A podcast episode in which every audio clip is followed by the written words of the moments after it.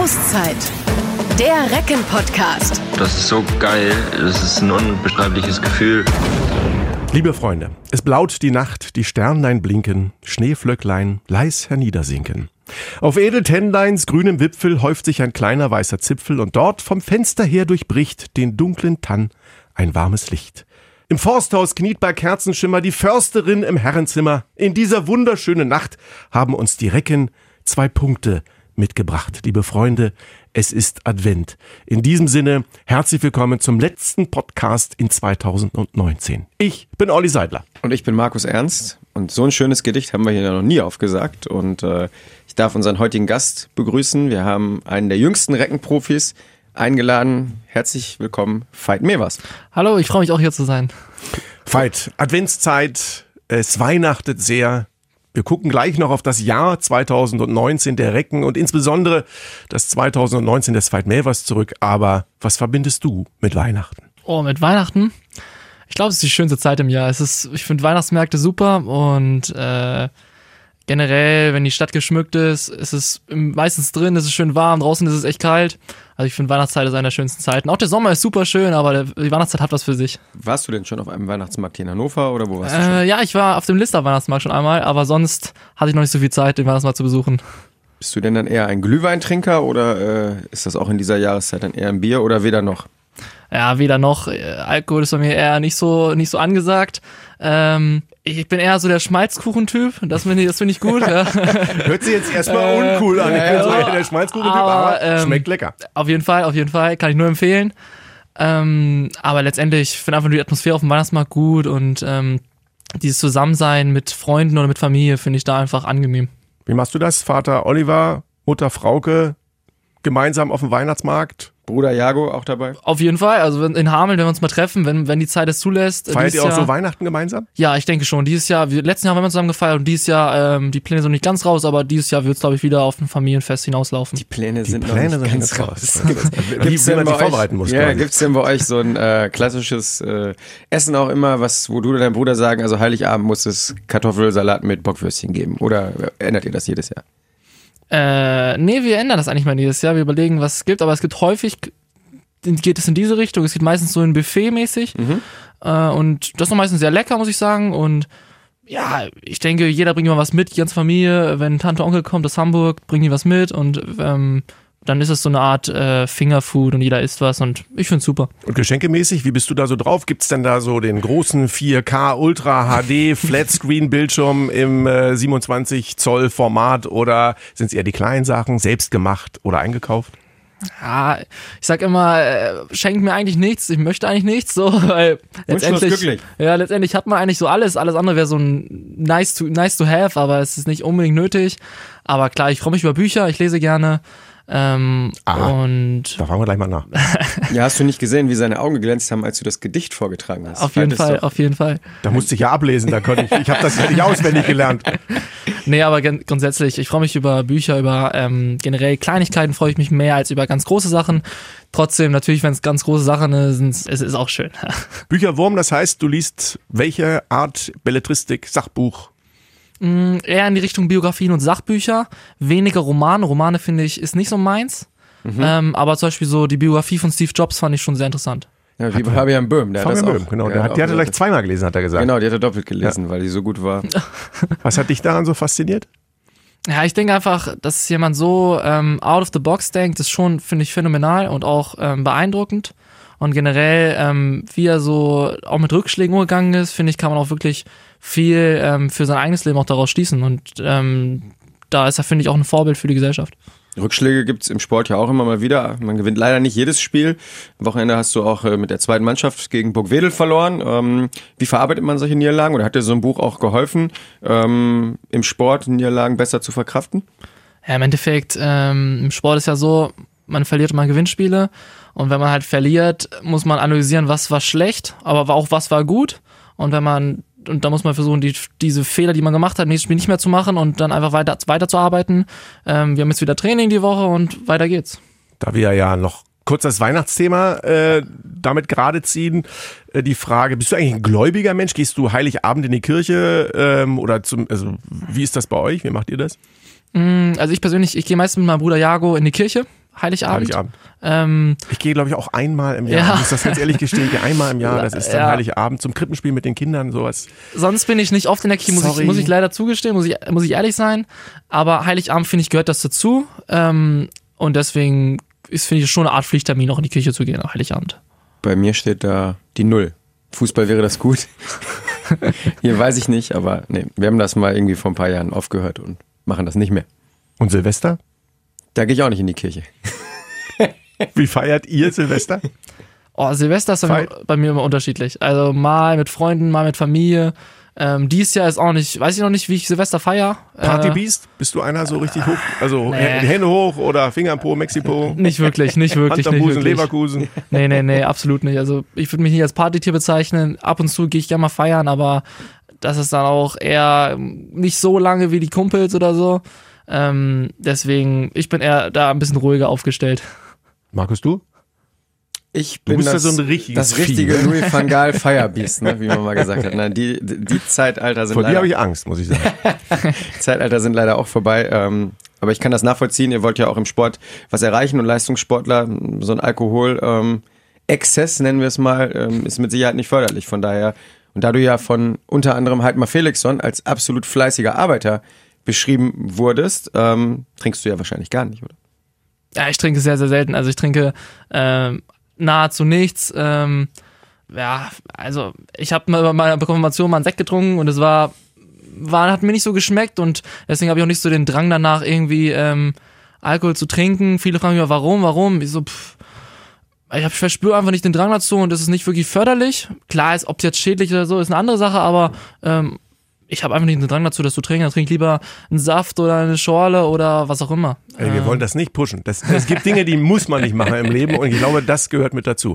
Aber ähm, Markus hat gerade den Heidmar angesprochen und er hat was ganz Interessantes, Spannendes zu dir gesagt und da hören wir mal eben gerade rein. Veit hat einfach einen unfassbaren Ehrgeiz, äh, ist äh, trainingsfleißig ohne Ende. Der saugt jetzt alles auf, was zum Beispiel Morten Olsen äh, beibringt und es macht einfach Spaß, mit solchen Spielern zu spielen. Die kommen zum Training, äh, die kommen vor dem Training und machen was und er bleibt äh, tatsächlich auch hinter jedem Training und macht sieben Und daher mit solchen Spielen macht das einfach Spaß. Heidmar äh, ist ja auch eine prägende Persönlichkeit für dich gewesen. Wie empfindest du das, wenn jemand auch so positiv über dich spricht, jemand, der auch deinen Weg ganz besonders mit begleitet hat? Ja, natürlich ähm, ist es schön, wenn immer, wenn, wenn, wenn man Komplimente bekommt. Ähm, und es ist ja auch so, also nach dem Training häufig bleibe ich noch da und werfe noch extra sieben Meter, werfe noch extra Würfe. Bis zu 20 Minuten länger oder eine halbe Stunde länger bin ich in der Halle. Äh, und wenn ich in die Kabine komme, sind die meisten schon weg und sind schon äh, auf dem Nachhauseweg. Ähm, aber natürlich es ist es eine Ehre, ähm, Komplimente zu erhalten, auch von äh, Heidmar. Und deswegen äh, Dankeschön. Hast du das denn immer schon so gemacht? Oder ähm, hat man sich das erarbeitet? Weil es macht ja auch nicht jeder, wie du gerade gesagt hast, wenn du dann in die Kabine kommst, sind viele schon weg. Ich glaube, man hat es ja immer, wenn man jetzt zum Fußball kommt, Ian Robben war ja so ein Verrückter, wo man immer gesagt hat, er ist zwei Stunden vorm Training da und noch eine Stunde danach und ist dann ja ein absoluter Weltstar geworden. Aber hat man das irgendwie, ist das in, in der DNA des Fight Mevers drin oder ähm, hat sich das entwickelt? ich denke, also ich habe schon damals, in ich würde sagen, so in der frühen Jugend, da hat man einfach noch so viel Bock gehabt auf Handball, dass man sowieso, auch wenn das Training vorbei war, immer noch weitergespielt hat, immer noch weiter, da hat man nicht drüber nachgedacht, ob das jetzt förderlich ist oder nicht, man hat einfach gespielt. Aber mit der Zeit hat sich das schon als auch als Training entwickelt, dass man sich vorgenommen hat, okay, ich will einen besseren Wurf, also muss ich nach dem Training nochmal extra Würfe machen, damit ich langfristig einen besseren Wurf bekomme.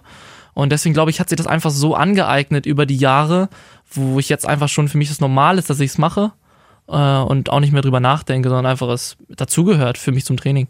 Und die Familie ist ja sicherlich auch ein Stück weit prägend. Dein ja. Vater, der ja einen wundervollen Vornamen hat, fällt auf den Namen Oliver, hat auch beim VfL Hameln gespielt und äh, Mutter Frauke beim VfL Oldenburg. Beide auch in der ersten Liga am Start. Inwiefern haben die dich damit angeschoben? Ja, ich denke, ähm, ich werde das häufig gefragt und ähm, na klar, wenn man, wenn die Eltern und der große Bruder auch Handball spielen und auch diesen Handball, Handballbegeisterung letztendlich weitergeben, dass man dann auch automatisch im Handball kommt, ist glaube ich klar. Ähm, und mir hat ja auch Handball super Spaß gemacht. Ich glaube, ich hätte auch eine andere Sporte machen können. Das war jetzt gar nicht irgendwie festgelegt. Ich hatte komplette Freiheiten. Ähm, aber dadurch, dass man in, in die Hallen gefahren ist mit seinem großen Bruder, der da Handball gespielt hat und man selber in der Halbzeit aufs Tor geworfen hat als kleiner Junge, da hat man einfach schon so viel mitgenommen und so viel ähm, Spaß dran gehabt, äh, dass man gar nicht was anderes machen wollte. Dein Bruder war ja auch ein sehr guter Handballer, hat auch bei Ja. den Recken gespielt, äh, auch immer mal wieder so am Profikader ähm, geschnuppert. Inwieweit ist er auch Vorbild für dich gewesen und wie oft tauscht ihr euch jetzt noch über Handball aus? Ja, also jedes Mal, wenn wir uns sehen, ähm, tauschen wir uns über das letzte Spiel aus, über generell über die Handballsituation. Er ist noch sehr handballbegeistert, spielt er selber nicht mehr, aber immer noch ähm, sehr eifrig dabei. Und klar, mein Bruder ähm, spielt eine zentrale Rolle für mich. Er, er hat, finde ich, mir auch schon einige Sachen, konnte ich mir dann abschauen. Wie viel älter ist er eigentlich? Wie alt er ist? Wie viel älter ist er als du? Ähm, Jahrgang 96, also fast fünf Jahre älter als ich. okay. Hm? Ja, ich, ich denke, mein Bruder hat eine zentrale Rolle für mich in, meinem, in, meinem, in meiner handballischen Karriere, weil ohne ihn wäre ich nie so in so vielen Hallen schon so früh rumgekommen und hätte nicht schon so früh so viel gesehen. Ähm, und einige Erinnerungen, so Länderpokal, bei ihm habe ich schon, war ich schon dabei, durfte Ja. da schon, fand ich phänomenal und hat mir schon gewisse Einblicke gegeben, die vielleicht kleine, andere kleine Jungen nicht hatten. Also eine ganz normale Sozialisation. Dich musste niemand mit der Nilpferdpeitsche auf die Handballplatte prügeln. Nee, auf jeden Fall nicht, nein. Weiß ich was, so gibt's ja berühmte Vorbilder bzw. Geschichten im Sport. Papa Graf, Steffi Graf oder sowas, wo es dann mal ein Nee, bisschen, nee. wo auch mal Hand angelegt wurde. Absolut nicht, absolut nicht. Gut. Alles aus freien Stücken passiert. Ähm, aber was mir so aufgefallen ist, Jago war ja eher so einer, der auch mal richtig Zweikämpfe gesucht hat und sich da reingeworfen hat. Äh, bei dir ist, glaube ich, eher so äh, der Vorteil, du hast schon unglaublich guten Wurf, einen guten Schlagwurf, gute Übersicht. Äh, fehlt vielleicht so dieses, dieses Zweikampf, was die, dieses Zweikampfverhalten, was Jago sollte, dass das noch was ist, woran du gerne arbeitest oder was du noch mehr machen möchtest? Ja, das, ähm, der Unterschied war zwischen mir und meinem Bruder, glaube ich, dass mein Bruder war etwas kleiner, aber dafür etwas schneller. Ähm, dafür war ich halt etwas größer und konnte ein bisschen mehr auch noch von hinten werfen. Und ähm, klar, ich denke, dass äh, ich mich in jedem Bereich noch weiter verbessern kann und auch diese Bereich der Schnelligkeit, den mein Bruder sehr gut hatte. Ähm, da habe ich auf jeden Fall auch noch Potenzial und ähm, ja, mal schauen. Es gibt ja noch mehr Parallelen, also nicht nur, dass der Vater Oliver heißt, sondern Veit ist am 3. Dezember geboren. So, und ich bin geboren am, 3. Dezember. Ja. richtig, am 3. Dezember geboren. Könnte fast noch ein Gut, also Geburtstagsschwächen halten jetzt. im äh, im Laufe der Weltgeschehnisse sind natürlich jetzt 35 Jahre eigentlich nur ein Wimpernschlag, aber gut, ich stehe hier mit grauem Bart, sehe schon ein bisschen nach Weihnachtsmann aus, wenn ich eine Mütze auf dem Kopf hätte. Veit hat noch alles vor sich, ist 19 Jahre jung. Ähm, wenn du dein Jahr 2019 Revue passieren lässt, ähm, Vize-Weltmeister geworden, hast äh, aufgrund auch der Verletzung von Morten Olsen in der vergangenen Saison viel Zeit auch in der ersten Bundesliga schon auf der Platte erlebt. Ähm, grundsätzlich, sag mal was zu deinem 2019. Auf jeden Fall sehr ereignisreich. Ähm, nebenbei noch das Abitur bestanden. Dann Jawohl. nee, Mit 1, oder? mit 1,8, ja. Herzlichen Glückwunsch. Dankeschön, Gratulation. Dankeschön. Ähm, nee, aber auf jeden Fall, ich glaube, Highlight des Jahres war die Vize-Weltmeisterschaft, die Jugend-Vize in Mazedonien. Ähm, aber klar, ähm, das Final Four fand ich, war auch beeindruckend. Ähm, und Ich in wollte dem gerade sagen, da warst du ja auch eiskalt von der Silvesterlinie. Also genau. Olli und mir sind beim, äh, ich glaube, kurz vor Schluss hast du den einen zum Unentschieden auch Ja. reingeworfen. Ja. Wir beide hatten äh, schweißnasse Hände und haben gesagt, oh, jetzt wirft der 18-Jährige dahin und dann machst du das eiskalt. Ja. Also Chapeau, haben wir beide Ja, gesagt. Dankeschön, Dankeschön. Ja, aber ich denke, dass. da haben wir noch ähm, gehofft zu dem Zeitpunkt, muss ich sagen. Dann. Ja, das Es fehlte eine Sekunde. fehlt am eine Ende. Sekunde. Ja. Ja, auf jeden Fall, auf jeden Fall. Nee, aber ich denke, dass Anfang des Jahres war das Abitur sehr relevant im, im, im, in Zusammenarbeit mit ERF Cup, wo ich auch noch mitgespielt habe. Ja. Ähm, und äh, generell der Jahr, ne? Bundesliga, ja, Wahnsinn, also muss ich echt sagen, sehr ereignisreich. Und dann halt diesem Sommer die Jugend-WM in Mazedonien, was auch phänomenal war. Äh, und dann ging es ja direkt weiter mit der Vorbereitung der ersten Bundesligamannschaft und ähm, dann noch irgendwann mit Studium jetzt im Oktober habe ich angefangen. Was hast du angefangen zu studieren? Wirtschaftswissenschaften äh, an der Leibniz-Universität Hannover. Ähm, auch sehr interessantes Fachgebiet. Ähm, natürlich muss man schauen, wo man äh, die Zeit hernimmt fürs Lernen. Ist sehr schwierig mit so viel Handball. Aber ähm, macht Spaß und ich kriege das noch ganz gut hin. Ich wollte gerade sagen, du scheinst das ja alles sehr gut unter einen Hut zu bekommen. Hat dein Tag mehr als 24 Stunden. Äh, nee, leider nicht, leider nicht, aber es wäre schön, wenn. Ich bin ja gewerkschaftlich für die Einführung des 35-Stunden-Tages. Ja. Ne? Also, aber ich habe mich da bisher noch nicht durchsetzen können. Ich könnte das auch ganz gut gebrauchen. Also Schiller-Gymnasium, Abitur gemacht, Leibniz-Universität, Studium begonnen, ähm, Mathematik, Leistungskurs? ja, hatte ich. Ich hatte Mathematik, Physik, Erdkunde. Dann als äh, schriftlich, schriftlich hatte ich Chemie und mündlich hatte ich Deutsch. Bist du ein Naturwissenschaftsfreak? Ah, nicht unbedingt. Ich glaube, das hat mir an meiner Schule am meisten gelegen. Ja, Äh, und deswegen habe ich das auch gewählt. Also Aber im Endeffekt bin ich, bin ich eigentlich sehr, auf sehr vielen Fächern auch ähm, begeistert oder mag das. Physik und Chemie waren bei mir absolute Fremdwörter. Ähm, sobald man das konnte, habe ich das abgewählt. Bei mir decken wir den Mantel des Schweigens darüber. es ist vergangenes Jahrtausend gewesen, Leute. Also ich bitte euch, da verjährt. brauchen wir nicht mehr Ja, drüber reden. Auf Aber musisch bist du auch. Ich meine, wir spielen ja gelegentlich mal Gitarre, aber du kannst sogar Klavier spielen. Ja, ich habe bis, ich habe in meiner Schulzeit noch nebenbei Klavier gespielt. Einmal die Woche habe ich Unterricht genommen. Ähm, aber jetzt, wo ich nach Hannover gezogen bin im Sommer, ähm, muss ich das leider etwas zurückstellen. Ähm, das Klavier steht zu Hause in Hameln, nicht in meiner Wohnung. Trotzdem, äh, ich glaube, wenn ich in die, in die Tasten wieder hauen kann, ist das immer zu Hause und es macht auch wieder Spaß. Und mal sehen, vielleicht kann ich immer damit mal anfangen. Was kannst du denn? Ähm, man kennt zum Beispiel ähm, Una Martina, das ist das Lied von Ziemlich Beste Freunde, das Intro-Lied. Ja. Das könnte man vielleicht kennen. Das kenne ich. Bist du dann auch so einer, der, ähm, der so ein bisschen auch mal so seine eigenen Sachen spielt? Weil ich kenne zum Beispiel jemanden, der, äh, auch so ein Junge, so so alt wie du, äh, der macht dann die ganzen James Bond Soundtracks und äh, baut aber noch eigene Sachen ein. Also der macht das Naja, dann ich so ein bin bisschen- da so, so, ähm, so affin bin ich da nicht. Ich spiele das ganz gerne, weil es einfach mal den, den Kopf frei, frei, frei macht und ein bisschen auch nochmal entspannt in gewisser Weise. Und deswegen habe ich das mal gern gemacht, aber ich bin jetzt nicht einer, der auch so gern so lang geübt hat. Mal so für 15, 20 Minuten war okay, aber mehr, mehr auch nicht. Ja, Entspannt ja aber auch einfach. ja ne? auf jeden Fall. Auf jeden Fall.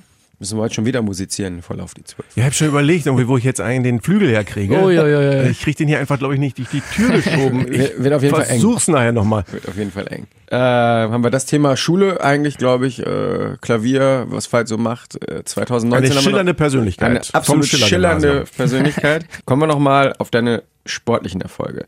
Ähm, Final Four haben wir angesprochen, ERF Cup, äh, Ju- Ju- Jugend, WM im Sommer. Wo soll es hingehen mit Fight mir was? Wie soll es weitergehen? Blicken wir ein bisschen voraus. Ja, wir haben jetzt nächstes Jahr, nächstes Jahr im Sommer ist jetzt ja die nächste ähm, Junioren-EM in äh, Österreich, Italien, Innsbruck, Meran. Und da möchte ich gerne dabei sein. Und wenn ich dabei bin, möchte ich auch, wir haben immerhin bei der WM einen guten Platz erzielt, mit, dem zweiten Platz, können wir eigentlich auch den ersten Platz eigentlich schon angreifen, finde ich. Wir haben das Potenzial, im Kader haben wir dazu. Da muss Zumal da, ihr, ihr habt ja bei der WM, glaube ich, gegen Ägypten verloren. genau, genau, genau. Die dürfen bei der EM Die sind nicht dabei. nicht mitspielen. Nicht mit dabei sein. Und Dänemark habt ihr im Halbfinale geschlagen. Genau, also. genau. Also ich denke, wir haben das großer Potenzial. Erfolg. Potenzial haben wir im Kader absolut. Aber da muss immer viel zusammenpassen, wie es bei solchen Turnieren halt auch so läuft. Ähm, aber ich denke, das Potenzial haben wir dazu schon. Und ich hoffe, dass ich da, dass ich meinen Teil dazu beitragen darf im Sommer. Aber ist noch lange hin und dazu wird auch noch viel, viel Einsatz nötig sein und viel Training. Aber mal schauen. Und bei den Recken, was geht da noch? Also auf der einen Seite, ne? international ist das dann mit äh, der Juniorennationalmannschaft. Wohin kann es noch bei den Recken gehen? Klar, also Morten Olsen wird dann im Sommer den Club verlassen, aber es gibt ja noch weitere Konkurrenz, gute Spieler, von denen man natürlich auch lernen kann, aber an denen man auch wachsen kann. Ja, ich persönlich äh, nutze dieses Jahr jetzt hier komplett, um viel zu lernen, um viel mitzunehmen von allen Spielern, die momentan da sind und von allen Trainern. Und äh, dann schaue ich, wo ich am Ende diesen, diesen Jahres stehe, wie gut ich bin, äh, was ich schon übernehmen kann, vielleicht auch nächstes Jahr oder vielleicht auch nicht. Ähm, und dann wird man schauen, wo der Weg hingeht. Also ich versuche dieses Jahr einfach komplett viel zu lernen, so als junger Spieler.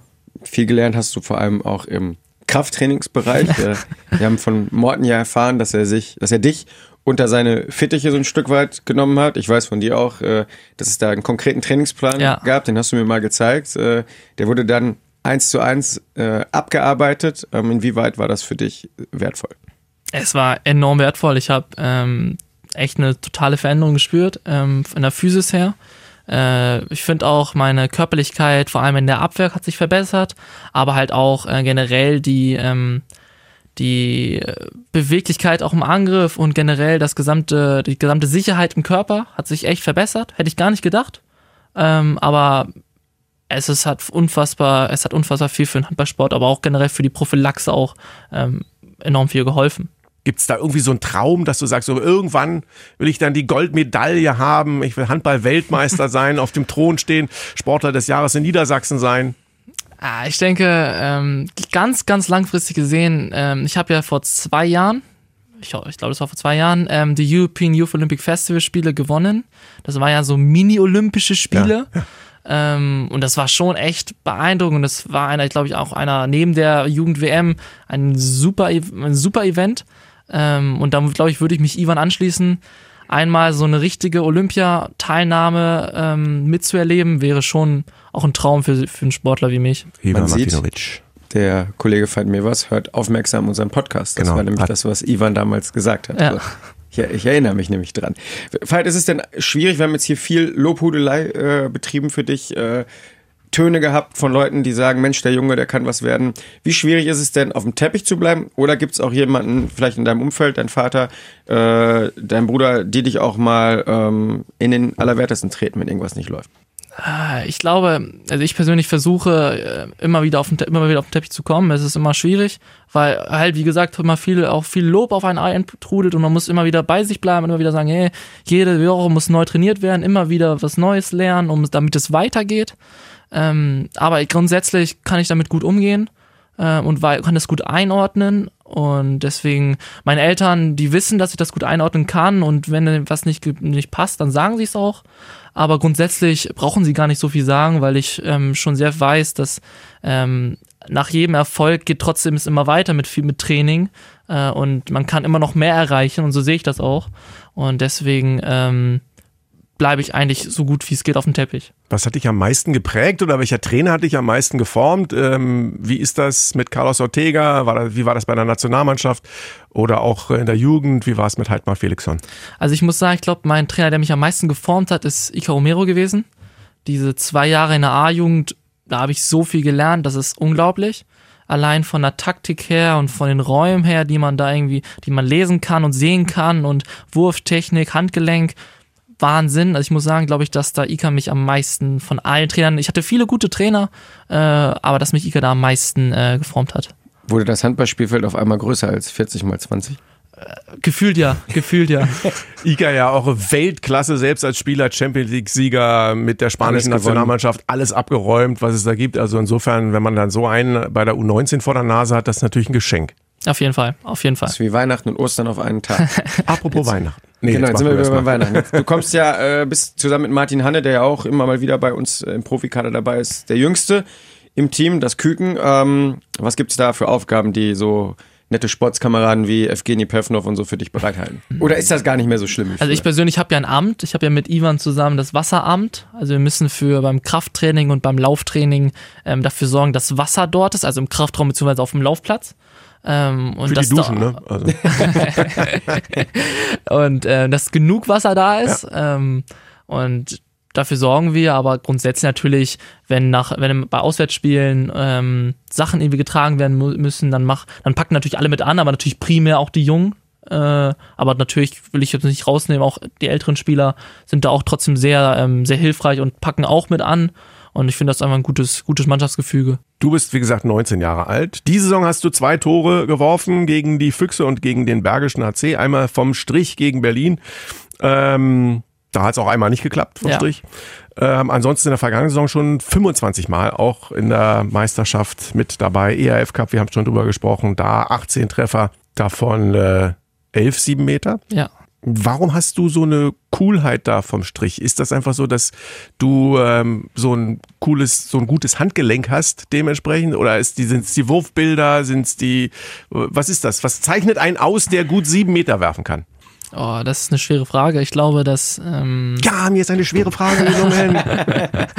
grundsätzlich ähm, ist es erstmal der Mut, der dazugehört, sich an den Semeterpunkt zu stellen, weil das eine Art von ähm, Win-or-Lose-Situation ist. Entweder man trifft, dann ist man der Held, oder man verwirft, dann sagen alle, oh, wie kann man, wie kann man den verwerfen, den Semeter? Dass man jetzt ja nur mit dem Torhüter endlich ähm, konfrontiert. Ja, wobei der Lose-Moment ja Äh, dann noch sogar größer oder überwiegt in meinen Augen, Natürlich. weil der Torhüter hat eigentlich gar nichts zu Genau, verlieren. absolut. Wenn Deswegen, sagt, Meter, ähm, Tor. deswegen ist das, hat es eine Art von, äh, ist mit ein bisschen mit Mut, hat mit, hat's mit Mut zu tun. Ähm, aber grundsätzlich, ich werfe, glaube ich, jetzt seit meiner C, seit der C-Jung werfe ich sieben Meter. Auch im Garten habe ich schon mit, mit Papa und Pujago vier, äh, Meter geworfen. Ähm, und es ist einfach eine Art von, auch, auch eine Art von Qualität. Wie einer von 10 Metern werfen kann, kann auch einer vom 7 Meter Punkt werfen.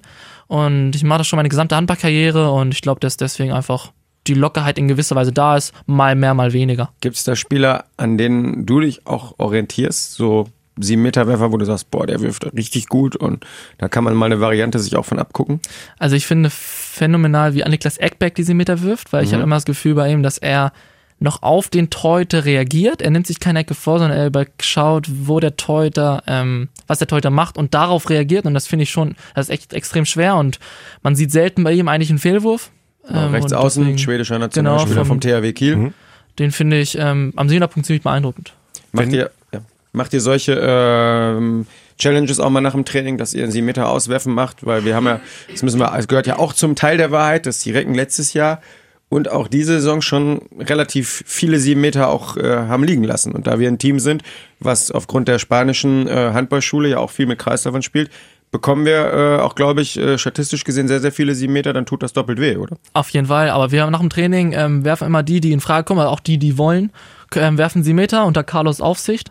Da muss jeder halt äh, sein Bestes geben, um sich zu empfehlen und Carlos entscheidet dann am Ende, wer sie Meter werfen darf. Wenn du dann da so Spezialisten vor der Nase hast, wie ein Carsten Lichtlein, der jetzt bei Erlangen spielt, oder ein Hahnemann, Ludwigshafen letzte Saison, glaube ich, 25 7 Meter pariert, äh, Yannick Grehn etc. Ist das auch nochmal was anderes ähm, als Jogi bei Bitter anderen? und so. Jogi ne? Bitter kann das auch gut. Äh, Auf jeden Fall, also umso, ich habe ich hab immer, wenn man halt gegen erfahrenere Torhüter spielt, dann wissen die natürlich auch so, okay, das ist ein junger Spieler, der wirft bestimmt gern da und da. Dann muss man halt versuchen, frech zu sein und genau dahin zu werfen, wo es, wo die es halt nicht erwarten. Ähm, letztes Jahr hat es immer gut am Kopf funktioniert, weil sie nicht erwartet haben, dass äh, so ein 18-Jähriger über den Kopf wirft. äh, dieses Finden sie Jahr auch nicht so gut. Nee, ich glaube auch nicht, ich glaube auch nicht. Ah, Und dieses Jahr ähm, habe ich ja noch nicht so viele Meter geworfen. Der eine war unten rechts, der oben war, äh, und der verworfen war oben links.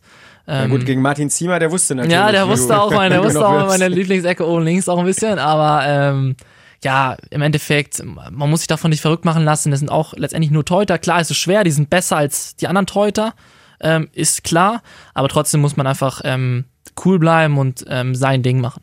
Final Four Halbfinale war auch oben, ne? Nee, im Kopf. Nee, Gegen da waren, Die waren unten. war alle unten. Die waren alle unten. Okay. Ja. Siehst du, so habe ich aufgepasst. War so hektisch. Hatte so einen Blutdruck. Ich habe nichts mehr gesehen. Alles Puls. verschwommen vor den Augen. Seitlate Puls, ja. Wir hatten wirklich Puls da. ähm, Final Four ist auch ein gutes Stichwort. Die äh, Recken haben sich zum dritten Mal in Folge qualifiziert. Ähm, du warst beim Spiel bei den rhein löwen selber nicht mit dabei. Nee.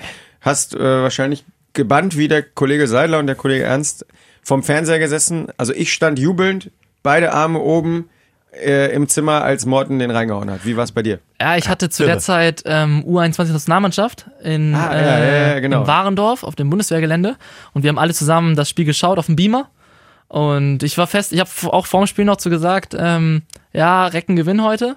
Ähm, und natürlich Deine mal- anderen Kollegen die haben meisten, gesagt, ja, und die ja. meisten meinen so, ja, Lass musst, den Mehrwas mal musst, labern, musst du ja, sagen. musst du Ja. ja sagen, musst du ja sagen äh, und so und es gab keinen Rhein-Neckar-Löwen-Spieler, es gab also keine, die was dagegen sagen konnten, die waren auf Reserve gesetzt.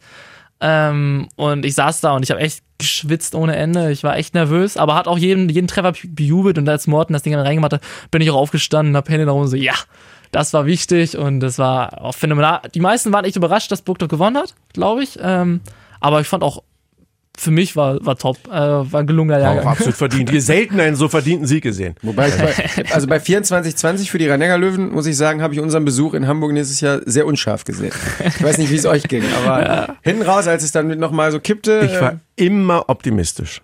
Ja, du bist ja auch ein Optimist. Ich bin eher so ein Zweckpessimist, glaube ich. aber ich hätte echt, ich, ich war dann, als wir Ballbesitzer, ich sage jetzt mal wir, Ja. Als wir Ballbesitzer hatten, na, da ähm, hatte ich, da ist dann ja schon der, der Druck etwas geringer gewesen, weil du ja wusstest, also irgendwie passiert noch was, aber dann gibt es zumindest Verlängerung Verlängerung, genau, und, genau, und so genau. weiter.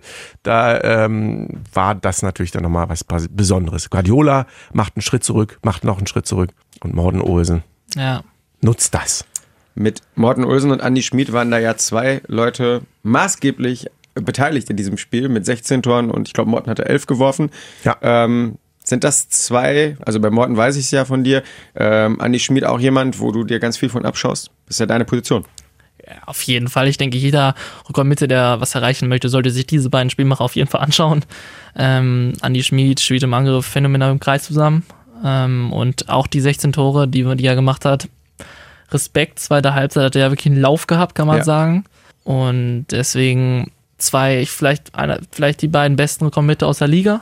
Ähm, und deswegen auf jeden Fall sehenswert. Jetzt geht's ja dann im äh, Final Four, Halbfinale, gegen die MT Melsungen. Wiedersehen mit deinem alten Kapitän aus der vergangenen Saison, mit Kai Heffner. Für nicht nur für dich, für die gesamte Mannschaft. Ähm, wir haben dann bei der Auslosung, hat man so ein bisschen äh, natürlich auch feuchte Handinnenflächen gehabt. Man hat gedacht, also gegen Kiel wäre natürlich schon SCH, Punkt, Punkt, Punkt. Äh, Lemgo, Schön. schön, ja. Ähm, Melsung, Fragezeichen. Ja, Ich denke, dass das Mittel, also das ist so dieses Mittelding. Ähm, ich glaube, gehofft hat man so ein bisschen auf Lemgo, weil es der vermeintlich vielleicht schwächste Gegner gewesen wäre, auch wenn es im Pokal Ja, Der frag Pokal- mal bei den Rhein-Neckar-Löwen der letzte Pokal- nach, wie Lemgo so ja, für die der war. Pokal schreibt seine eigenen Regeln und seine eigenen Gesetze, deswegen. Ähm, aber klar, ich glaube, in Melsung wird es ein gut, in- interessantes Spiel, aber auch ein machbares Spiel. Und wir brauchen uns da nicht verstecken. Und wir haben ja mit den Rechnern auch noch eine Rechnung offen. Wir haben das Hinspiel verloren gegen die. Genau. Aber auf jeden Fall, ähm, ich denke, ein gutes Los. Aber Fight sagt schon in Melsung, äh, weil wir natürlich wieder als Auswärtsteam beim Final Four gelost worden sind. Also insofern gibt's ja eigentlich nur Auswärtslose in dieser Saison. Und damit sind wir ja nicht so schlecht gefahren. Das hat ja Sven Ja. Sören Christophersen, der sportliche Leiter, auch direkt gesagt. Wir, stehen, wir spielen auswärts, alles gut. genau. Wir rocken Hamburg auswärts in Melsung quasi. auswärts beim in Final Melsung.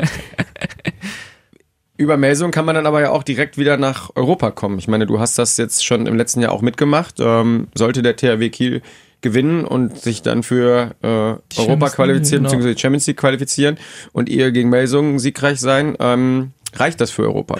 Allerdings habt ihr ja noch zwei Eisen im Feuer. Es läuft ja in der Bundesliga auch grandios bislang. Ähm, die, eine der besten Hinserien. Warum seid ihr so erfolgreich dieses Jahr? Ja, ich denke, dass ähm, wir spielen die, wir haben dieses Jahr, wie gesagt, was schon oft gesagt wird, eine gute Mischung.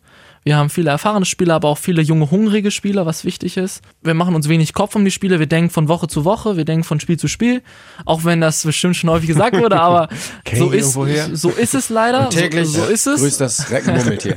So ist es und ähm, So ich denke, wir haben Spaß ähm, in jedem Spiel und wir haben auch Spaß, einfach zusammen zu trainieren und deswegen, und es läuft ganz gut, ähm, wo auch immer die Gründe liegen. Ich glaube, manchmal muss man auch nicht die Gründe hinterfragen, sondern es läuft einfach und deswegen, und so kann es auch weitergehen. Das ist schon auch eine spektakuläre Atmosphäre gewesen, ne? Beim äh, letzten Heimspiel fast 9000 Zuschauer in der Tuya Arena. Was macht das auch mit einem selbst, wenn man diese Energie da auf der Platte spürt? Ja, es ist äh, letztendlich das, wieso man Handball spielt, wieso man diese ganzen Trainingseinheiten absolviert, wieso man immer wieder auch, wie ich jetzt die Extraeinheiten schiebt. Man möchte einfach vor diesen Kulissen, vor diesen Mengen spielen und gut spielen und seine Leistung abliefern und dann noch einfach ähm, die Mengen animieren, dass sie auch mitarbeiten und dass sie auch Spaß daran haben. Und dann kann es nur ein gelungener, eine gelungene Atmosphäre, kann nur so eine Atmosphäre entstehen. Äh, und dann wird es ein super Event. Und wenn man dann am Ende sogar noch gewinnt, dann sind die Fans glücklich, wir sind glücklich und dann ist alles gut. Aber es kommt ja schon so rüber, oder man merkt, dass du es auch genießt, so solche Highlight-Spiele zu haben oder wie in Hamburg dann Ja. da vor 14.000 ähm, die sieben Meter reinzuwerfen. Im Sommer war ja auch ein ganz besonderes Spiel. Äh, da warst du noch in der A-Jugend. Äh, ihr habt im Viertelfinale Deutsche Meisterschaft gespielt gegen Wetzlar.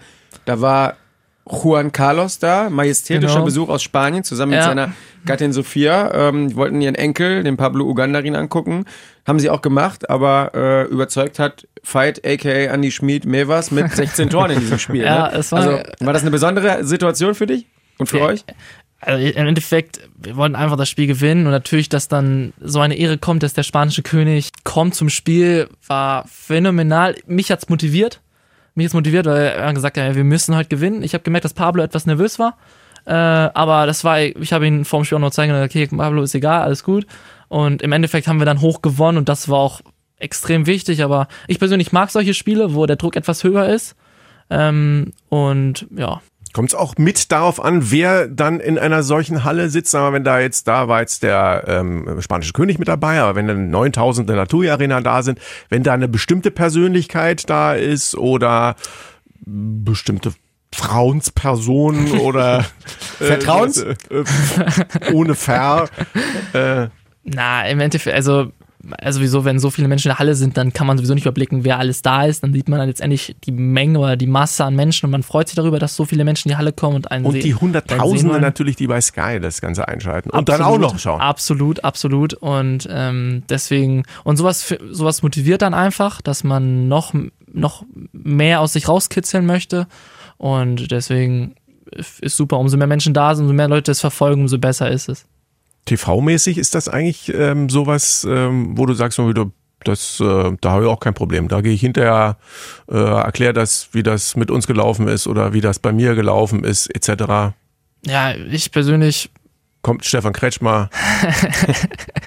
na, ich persönlich habe da, ich habe da kein Problem mit. Ich kann ähm, gerne meine Meinung nach dem Spiel sagen zu dem Spiel und ähm, ich kann da auch letztendlich ähm, auch frei reden. Ich habe da nicht so Probleme mit, auch nicht in der Schule gehabt. Ähm, Sachen von präsentieren und so, weil ich immer da sage, okay, mache ich das, kein Problem. Ähm, und deswegen habe ich damit eigentlich wenig Probleme.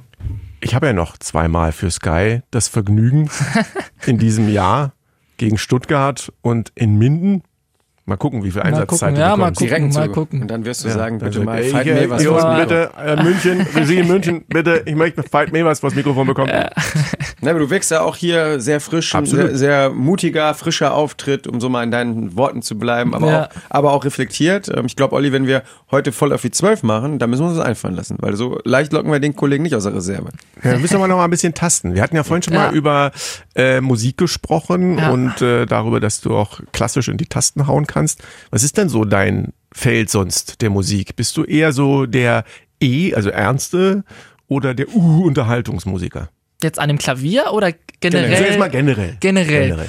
Also generell würde ich sagen, ich höre gern Deutschrap. Deutschrap finde ich gut, ähm, aber ich finde auch ähm, so Classic House ähm, Beats finde ich auch gut. Ja, das hört sich aber so an. Timo Kasten, der geht doch jetzt nach Melsung, dann braucht er doch wieder einen neuen Kabinen-DJ oder was? Ja, ich glaube, dass da noch andere Fragen kommen. Ich weiß nicht, Da wer. haben mehrere schon ihren Hut in den Ring Genau, geworfen. genau. Da möchte ich mich auch gar nicht, äh, gar nicht im. Vordergrund spielen. Ähm, aber letztendlich, ich höre gern Musik. Ich höre auch viel Musik im Auto. Ähm, höre ich immer gern meine eigene Musik, was ich so, was man so hört, Deutschrap etc. Ähm, aber ja, ich bin da trotzdem auch, ich höre auch Charts. Ich bin da sehr offen aufgestellt. Aber klassisch auch eben. Ja, Ja. Ja, eher weniger, eher weniger, aber äh, Vielleicht zum Lernen parallel für die Uni. Da finde ich Ruhe besser. Ja, ich also, da auch. bin ich eher der Ruhetyp, der ähm, also deswegen finde ich solche Bibliotheken in der Uni finde ich auch sehr gut, weil da ist es immer extrem ruhig und man jeder arbeitet für sich so. Echt? Habe ich Find immer ich- früher gehasst. find ich bin top. Immer in meinen Find ich eigenen, top. meinen eigenen vier Wänden am liebsten gelernt, weiß ich nicht. Ich weiß nicht, Kai Havertz von Bayer Ja. Leverkusen, das ist ja auch jemand, der Klavier spielt. Ne? Doch, äh, glaube ich, äh, vergleichbar, ist auch 19 Jahre oder ist er schon älter? Weiß Ja, ich ich glaube ein Jahr älter ist ein er. Jahr älter. Ähm, also das hilft mit Musik, sich zu entspannen und auszurichten. Und sorgt für sportliche Erfolge. Aber äh, davon mal jetzt ganz ab. Also wir haben schon mal getastet. Also Musik ähm, ist so die Richtung.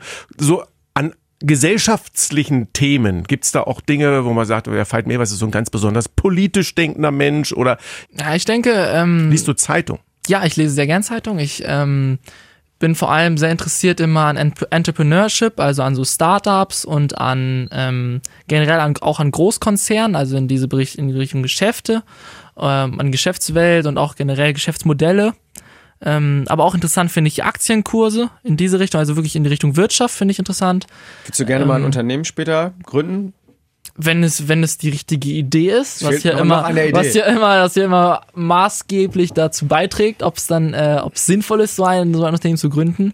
Ähm, Also ich glaube, mit so einem Auftritt in die Hülle der Löwen könntest du schon gehen. So Das lange, wär- aber das wär- es fehlt noch das die Idee. ja. auch jemand eine gute Serie, kann man nur empfehlen, Ja, kann man ich nur auch gerne, empfehlen. äh, ist sehr interessant.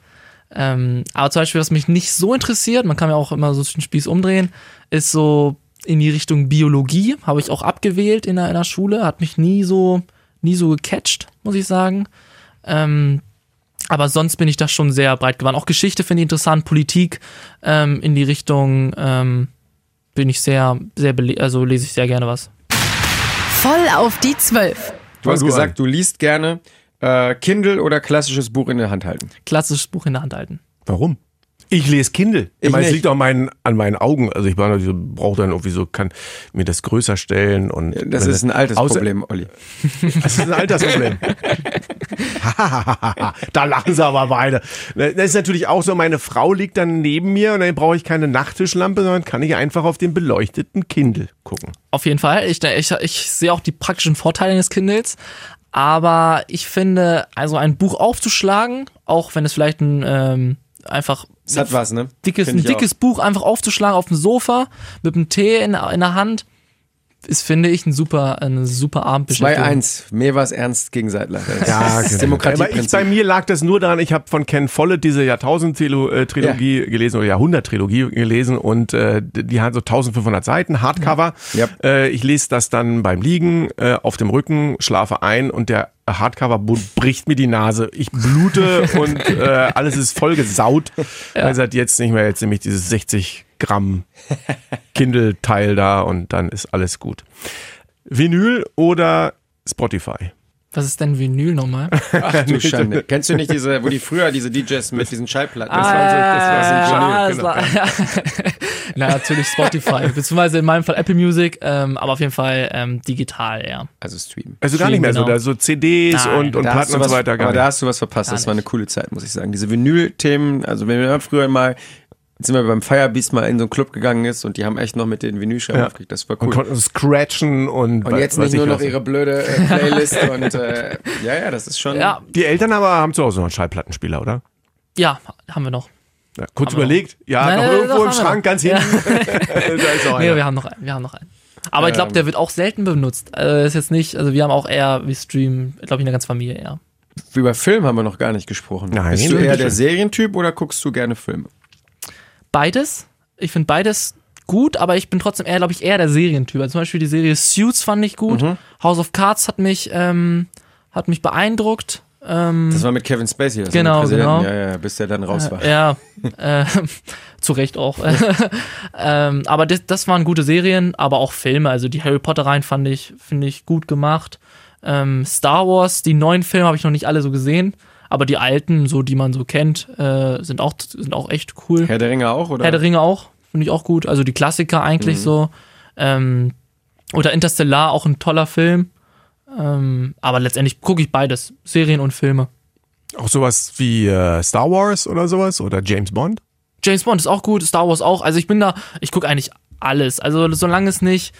Also zum Beispiel Game of Thrones, da kommen jetzt viele Hater vielleicht. Game of Thrones hat mich jetzt nicht so gecatcht. Mich auch nicht. auch Ähm, Nee, bin ich irgendwann so, ausgeschaltet. ja, bin ich auch irgendwann ausgestiegen, aber letztendlich, sonst bin ich da schon sehr Mainstream aufgestellt. Geschmack ist ja zum Glück verschieden.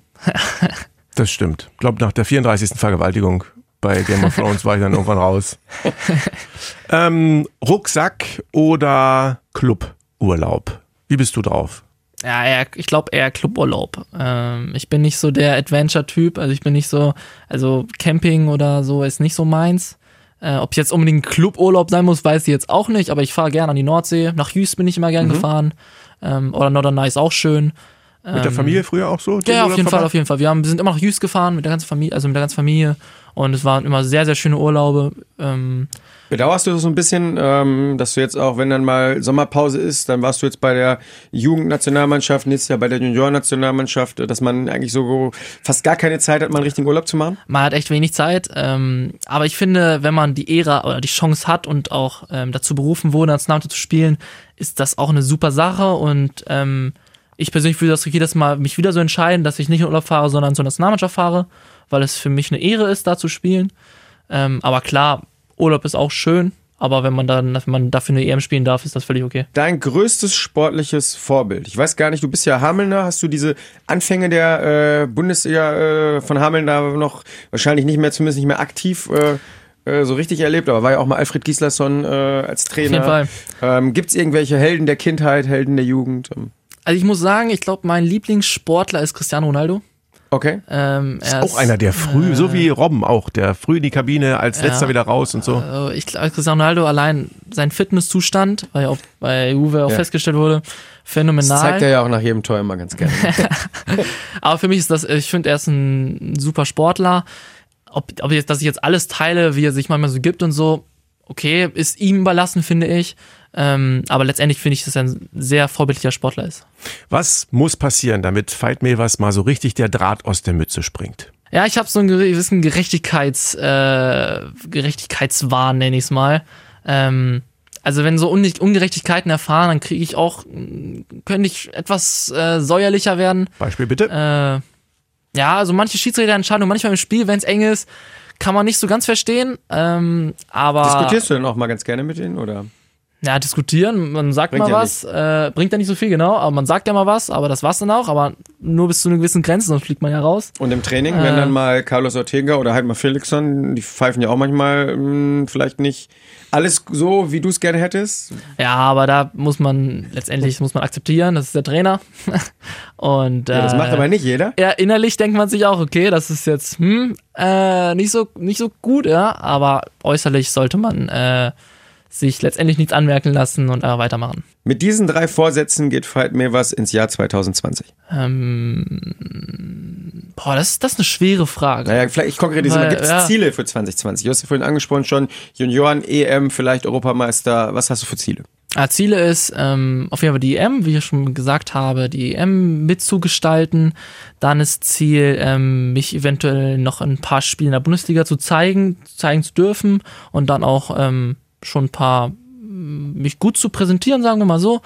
Und mein dritter Vorsatz wird, glaube ich, sein, mich auch außerhalb der Schule, äh, außerhalb des Handballs auch noch irgendwie ähm, weiterzuentwickeln. Casual oder Schlips und Kragen? Also grundsätzlich bist ja auch so, sagst ein Mann des Business, also könntest auch einfach ein guter, feiner 1000 Dollar Zwirn sein. Also nicht 1000 Dollar Zwirn, aber Ja. äh, Anzug ähm, oder ist es eher Casual Jeans? Ähm, ich finde, grundsätzlich mag ich Anzüge. Ich mag das. Aber muss es der Situation entsprechend, ähm, situationsentsprechend anziehen. Äh, und weil einfach nur im normalen Alltag finde ich einen Anzug ein bisschen, ja, ich fast schon ein bisschen lächerlich, genau. Äh, deswegen brauche ich es momentan noch nicht so. Aber grundsätzlich habe ich nichts gegen Anzüge und trage Anzüge gerne. Aber du bist nicht im Jogginganzug in die Schule gegangen. Ist nie, ja auch aktuelles nie, Thema nicht, gerade. nicht einmal, nicht ist ja die einmal. erste Schule in Niedersachsen, das verboten hat. Was hattest du denn an, als du bei der Wahl des Nachwuchssportlers des Jahres auf Platz zwei im GOP gewesen bist, um geehrt zu werden? Da hatte ich ähm, einen Anzug von äh, Lo Goan, von Rolf. Ähm, bei den Recken. Genau. Und ähm, einen schönen äh, von Diegel, so ein blauer, also ein Sport, Sportsacko, fand ich echt schön, hab mich sehr wohl gefühlt und war auch grundsätzlich eine, eine super, super Aktion. Und auch das ja Ansporn. Du bist der Vize-Nachwuchssportler 2019 in Niedersachsen Genau. geworden, ähm, da nächstes Jahr auf Platz 1 zu stehen. Oder bist du dann schon zu alt? Nee, ne? Das geht Ich nicht. weiß nicht, kommt drauf an, was man erreicht, ne? Man muss ja, ähm, da sind ja alle eingeladen, die irgendwie national und international Erfolge Ja, gefeiert aber das haben haben. wir doch geklärt. Europameister Ja, 2020. Klar, wenn das, wenn das geschieht, dann sch- ist alles möglich. Ja, dann es ist, ist, alles ja möglich. auch noch die Wahl zur Mannschaft des Jahres 2019 Ja. äh, in Niedersachsen. Da Ja. gibt's ja die Prämierung dann erst am 14. Februar im Kuppelsaal Genau. Hannover. Und ich habe mir sagen lassen, die TSV Hannover Burgdorf ist auch noch ein heißer Kandidat in diesem Rennen. Vielleicht Genau. wird's ja Alle- in diesem Jahr etwas. Alle Reckenhörer hier dieses Podcasts, vielleicht alle, die du kennst, sollen fleißig Fall. abstimmen beim Ball des Sports in Niedersachsen, Ja. damit wir das mal zum ersten Mal etwas Historisches vollbringen. Ein Aufruf, Ausrufezeichen. Leute, alle abstimmen. Geht online auf die Seite. Beim LSB findet ihr Informationen dazu. Bei antenne.com findet ihr Informationen dazu. Und bei der TSV Hannover Burgdorf auf der Homepage natürlich auch ganz bald. Selbstverständlich. So, liebe Freunde, also, das Reckenhaus ist tief verschneit, doch wir sind alle schon bereit. Diese sechs Punkte, heiliger Mann, sind alles, was man bringen kann. Die Silberschellen klingen leise, Veit Mävers macht sich auf die Reise. Im Reckenhaus die Kerze brennt, ein Sternlein blinkt. Es ist Advent. In diesem Sinne, Markus, Vielen Dank, Veit, dass du da warst. Sehr, sehr gerne. Wie gesagt, sehr. ein sehr mutiger, frischer, toller Auftritt. Dankeschön. Und wie auf der Platte, so auch am Mikrofon. Genau, und wir machen natürlich auch im nächsten Jahr wieder dann mit dem Podcast 2020 weiter. Olli, die Vorsätze, was nimmst du dir mit? Ich freue mich auf weitere intensive, fruchtbare, hervorragende Zusammenarbeit mit Markus Ernst hier beim Recken-Podcast bei unserer Auszeit. Und dann natürlich äh, freue ich mich auf ein geniales Final Four dann im April in Hamburg. In diesem Sinne, Recken. Rocken! Der Recken Handball Podcast. Eine Produktion von Antenne Niedersachsen. In Zusammenarbeit mit der TSV Hannover Burgdorf. Die Recken!